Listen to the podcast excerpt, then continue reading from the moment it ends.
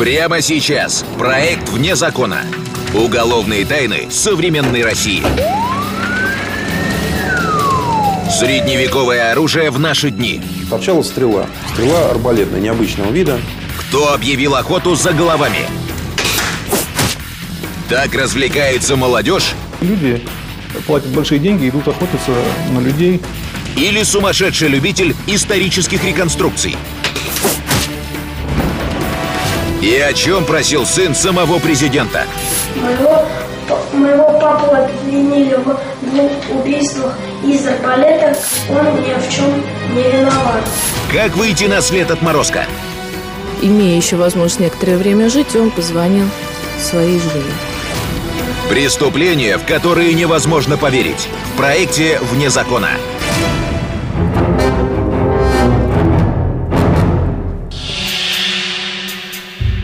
Морозец приятно покалывал щеки. Идти по снегу было неудобно, но он радовался, что наконец-то выбрался на рыбалку.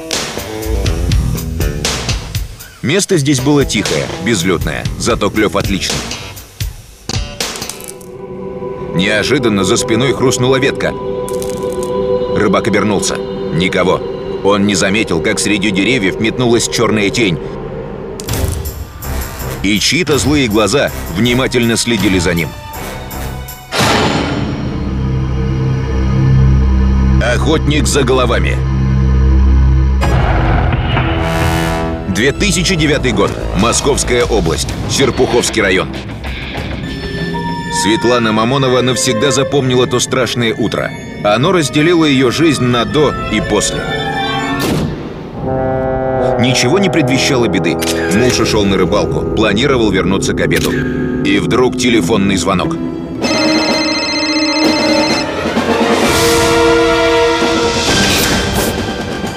Анатолий даже не понял, что произошло. Грудь пронзила резкая боль. В глазах потемнело.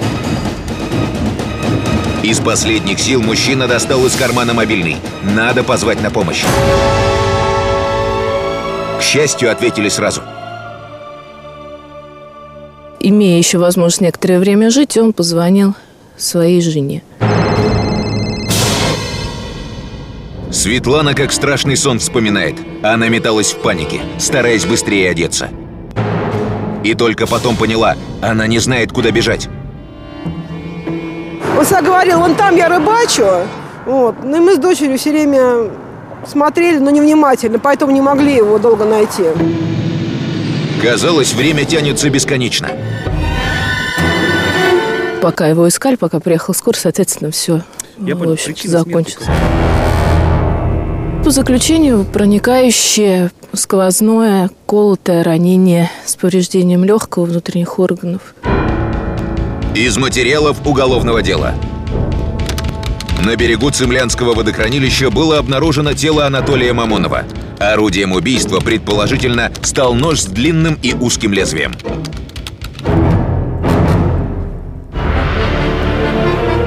Сыщики терялись в догадках, зачем напали на беззащитного рыбака. Убийство совершено в тихом, уединенном месте. Там случайных прохожих не бывает. Значит, кто-то выследил жертву. Кто-то знал, где и когда можно разделаться с Мамоновым. Но кто он жестокий убийца? И что стало мотивом кровавой расправы? Из показаний свидетеля Николая Глотова, соседа убитого. Анатолий – уважаемый человек, бывший военный. Недавно вышел на пенсию. Проживал с женой и четырехлетней дочерью. Не припомню, чтобы у Анатолия были враги. Возможно, Мамонов ловил рыбу не один. Что если с кем-то из случайных знакомых рыбаков выпили водочки и повздорили? Как говорится, банальная бытовуха. Когда либо в пьяной компании, либо там в какой-то ссоре, там раз и совершается убийство, как, ну, как правило, в нетрезвом состоянии, как правило, спонтанно. 80% преступлений в России совершаются на почве алкогольного или наркотического опьянения. Умысел на убийство возникает спонтанно. Причиной раздора может послужить любая мелочь.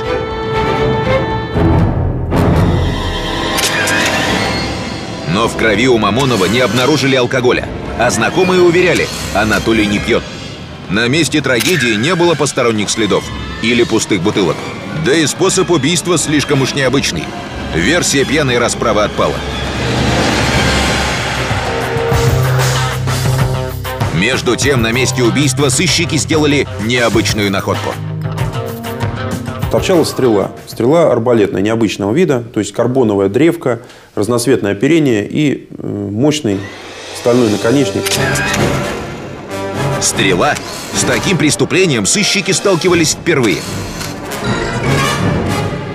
Чем характерен охотничий наконечник? Он характерен наличием лезвий, которые причиняют жертве максимально возможные повреждения. Следователи были поражены. Средневековое оружие в наше время. Как такое возможно? Кто он, таинственный стрелок? Сказать, что там Рэмбо какой-то. Это человек, конечно, возможно, есть какое-то психическое отклонение у него, я могу предположить, но э, наука э, еще не знает название этого, этой болезни. Тогда никто не догадывался. Хищник отведал крови и вошел во вкус. Анатолий Мамонов будет его не единственной жертвой. Расследование загадочного убийства Анатолия Мамонова продолжалось. И тут стало известно, в Калужской области совершено аналогичное нападение. 2009 год. Калужская область. Деревня Криуша. В районную больницу доставили Михаила Котова в крайне тяжелом состоянии. Были пробиты практически все органы. Там был поврежден желудок, легкий, там печень. Ну, то есть, человек просто за счет какой-то крепости здоровья там смог немножко прожить. Неизвестный проткнул мужчину чем-то длинным и тонким. Спасти пострадавшего не удалось. Что послужило причиной расправы? Кто жестокий убийца? Кому мог снова помешать обычный российский пенсионер? Вдова Котова сообщила. В тот день Михаил отправился в лес на берег Оки. Он с юности увлекался рисованием, особенно любил зимние пейзажи. Для любимого дела мороз не помеха, ведь под рукой термос с горячим чаем. Михаил приготовился, разложил краски, но нанести на холст успел всего несколько мазков. На его напали со спины. Точный удар.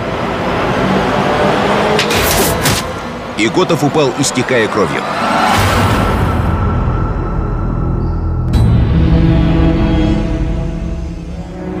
Скорую вызвали лыжники. К приезду врачей пенсионер еще был в сознании. Он успел прошептать единственную и странную фразу. «Оранжевый жилет».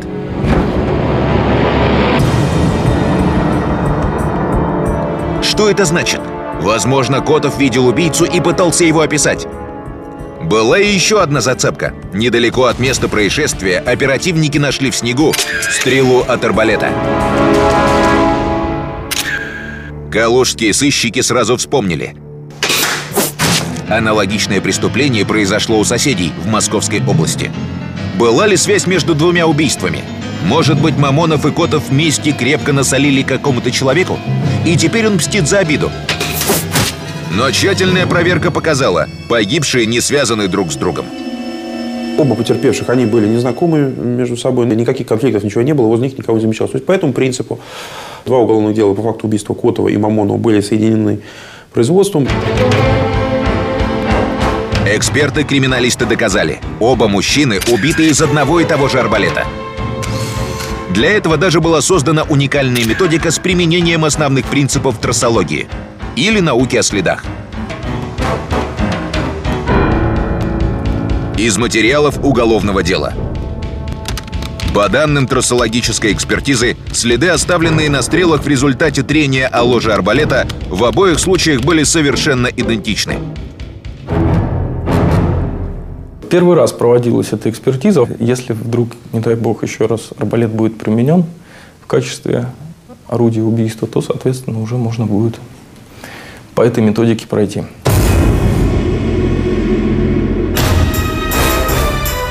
До сих пор история криминалистики не знала подобных случаев ни в России, ни за рубежом. Со времен Средневековья никому не приходило в голову убивать людей с помощью охотничьего арбалета. Сыщики понимали, если злоумышленника не остановить, будут новые жертвы. Кто он, охотник на людей? Душевно больной или хладнокровный маньяк?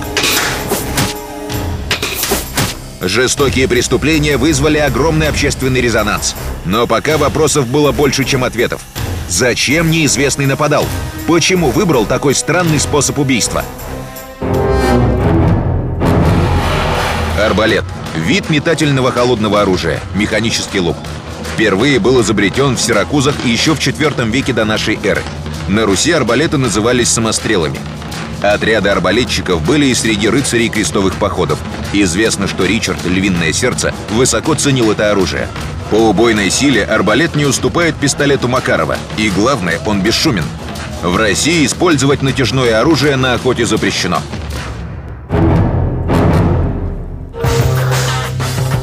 Оперативники начали проверку всех, кто когда-либо приобретал арбалеты. К этой работе подключили егерей национального парка Угра. Но дело было не быстрым. А, давай, давай, давай, давай, давай, давай, давай, давай, давай, давай, давай. Там стоять, милиция! Вас в гору! Стоять! Стоять, стоять, стоять, стоять! Все, что здесь делаем? Между тем стало известно. Лыжники, которые обнаружили Котова, неподалеку видели веселую компанию. Молодые люди выпивали, жарили шашлыки. И на одном из отдыхающих был оранжевый жилет. Сыщики выдвинули версию. Хулиганы, которые решили так поиздеваться, поразвлекаться, таким способом убивать людей. Но кто способен на такую дикую выходку? Молодые подонки, разгоряченные алкоголем, мажоры, уверенные в своей безнаказанности, решили пострелять из новой игрушки, а тут живая мишень. И главное, как найти злоумышленников – Оперативники прочесывали лес. Возможно, остались улики, которые выведут на след убийц. И тут невиданная удача. На месте, где отдыхала компания, обнаружили мобильный телефон. Похоже, его потерял кто-то из подозреваемых. Номер сим-карты пробили по базе данных. Оказалось, она зарегистрирована на имя Сергея Прохорова. Кто этот человек? Возможно, это и есть жестокий убийца, которого сыщики окрестили охотником за головами.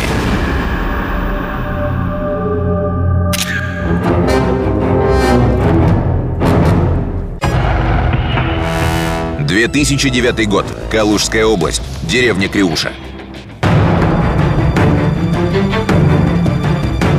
Сергея Прохорова разыскали быстро.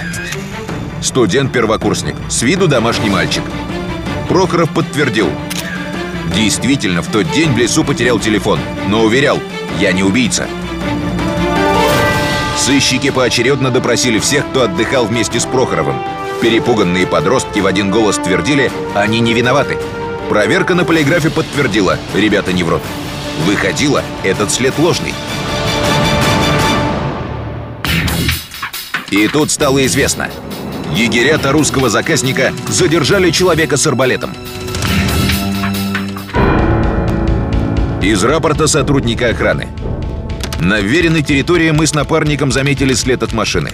По нему обнаружили транспортное средство браконьера и устроили засаду. Через несколько часов к автомобилю подошел человек с оружием.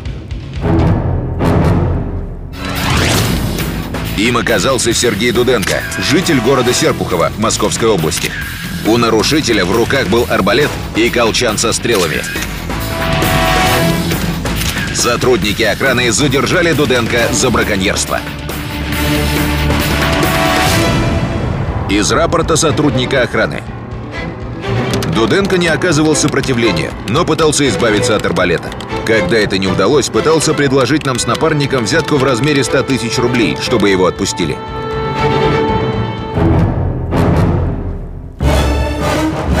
Однако сотрудники охраны доставили его на КПП и вызвали наряд полиции.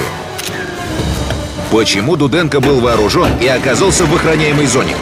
Почему так настойчиво предлагал взятку, хотя мог отделаться штрафом? Это предстояло выяснить. 33-летний Сергей Дуденко ранее не был судим и никогда не попадал в поле зрения правоохранительных органов. Нормальный парень, работает, вроде бы обеспеченный, что он не отмороженный какой-то. Дуденко был мастером по установке пластиковых окон. Хорошо зарабатывал, пользовался успехом у женщин. Жил один, так как несколько лет назад разошелся с женой. В браке у Дуденко родился сын, но после развода мальчик остался с матерью. Неужели Сергей Дуденко и есть жестокий убийца? Во-первых, э, обстоятельства его задержания о многом говорили. Э, Во-вторых, между местами убийств э, Котова и Мамонова расстояние примерно около 100 километров. На допросах Дуденко вел себя уверенно. Он подтвердил, арбалет его. Чувствовалось об оружии, он говорит с гордостью и даже с любовью. Но свою причастность к убийствам подозреваемый категорически отрицал. Ну, жесткую позицию занял, вел себя нагло, такой пренебрежительно, пытался дерзить. Вот, то есть, ну, как бы на контакт не шел. Почему тогда пытался откупиться при задержании? Дуденко объяснил, обвинение в браконьерстве испортило бы его репутацию, а ей он дорожил. Сыщики все больше склонялись к мнению. Сергей не похож на злодея. К тому же у подозреваемого оказалось железное алиби. Он сразу заявил, что в этот день он находился на работе. Его алиби подтвердили хозяева квартиры, где Дуденко устанавливал окна. То же время в интернете появился необычный видеоролик. На нем сынишка Сергея Дуденко Владик. Мальчик обращается к самому президенту. Никогда не думал, что придется обратиться к вам, президенту Российской Федерации. Моего, моего папу обвинили в двух убийствах из арбалета, и от меня это стало сильным потрясением, ведь он ни в чем не виноват. Неужели и эта версия ложная? Окончательно расставить все точки над «и» должна была экспертиза арбалета и стрел, проведенная по новой методике. Следственный эксперимент будет произведен следующим образом. Из арбалетов я произведу с дистанции 13 и 20 метров выстрелы карбоновыми арбалетными стрелами, подвешенную вертикально, непотрошенную тушу свиньи, которая по своим свойствам и строению внутренних органов наиболее схожа с человеком. Чуть ли не лопатку пробила. И наконечник частично выше.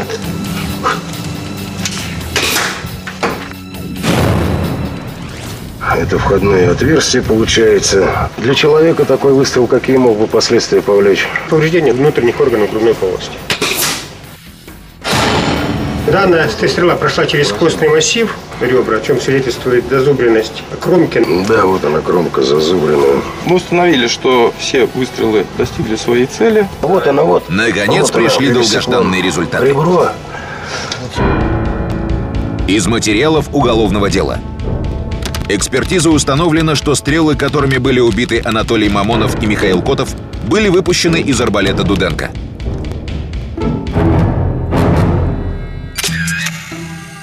Но как же железное алиби? Ответ оказался прост. В тот день преступник действительно был на работе, но провел там немного времени. Мы показывали это окно специалистам, которые однозначно сказали, что целый день такое вот окно пластика устанавливаться не может. Время расчетной его установки от 2,5 до 3 часов. Больше никаких сомнений. Дуденко – циничный убийца. С хорошими актерскими данными. Он пытался все предусмотреть, но просчитался. Такой он очень дотошный товарищ, то есть он очень все выверял до миллиметра. Даже находясь в следственном изоляторе, он хотел контролировать ситуацию и собрал мощную группу поддержки. Сумел знакомых своих директоров, в том числе, как бы так немножко убедить, что вот меня прессуют тут как-то незаконно. Да, по беспределу все творится. Вот я такой нормальный, честный. А это видеоролик из интернета. Десятилетний Владик старательно произносит заученный текст. Я понимаю, что вы глава государства и очень заняты. Но прошу вам помочь мне. Я не хочу остаться без папы. Правда, как выяснили сыщики, мальчик давно не живет с отцом. И вряд ли помнит, как расстались его папа и мама. Он ее вместе с ребенком вышвырнул в недостроенный дом. Была зима, а в доме не было батарей. Это как бы штрих к его личности. Все, кто общался с охотником в ходе следствия, отмечают одно. пренебрежительно относился к другим людям, вот, возомнил себя каким-то суперчеловеком, который может решать судьбы других людей. На суде Сергей Дуденко рассказал, он заядлый охотник. Но неужели в какой-то момент он решил, что выслеживать человека куда интереснее, чем зверя? Подкрасться тайком, произвести выстрел в человека и посмотреть, что с этим человеком станет. Это как нам иногда показывали фильмы по телевизору, когда богатые люди платят большие деньги, идут охотиться на людей. Вот это наподобие этого, я считаю. Во время обыска в квартире Дуденко обнаружили теплую куртку с яркими вставками. Видимо, именно ее и принял погибший Михаил Котов за оранжевый жилет. Также у убийц нашли много исторической литературы о средневековом оружии, крестовых походах, копии гравюр с изображением короля Ричарда I и его войска. Нападая на беззащитных людей, стрелок утолял две свои страсти – охоту и любовь к истории. Теперь от поиска новых жертв Сергея Дуденко надежно удержит тюремные решетки. Суд приговорил охотника за головами к 19 с половиной годам лишения свободы.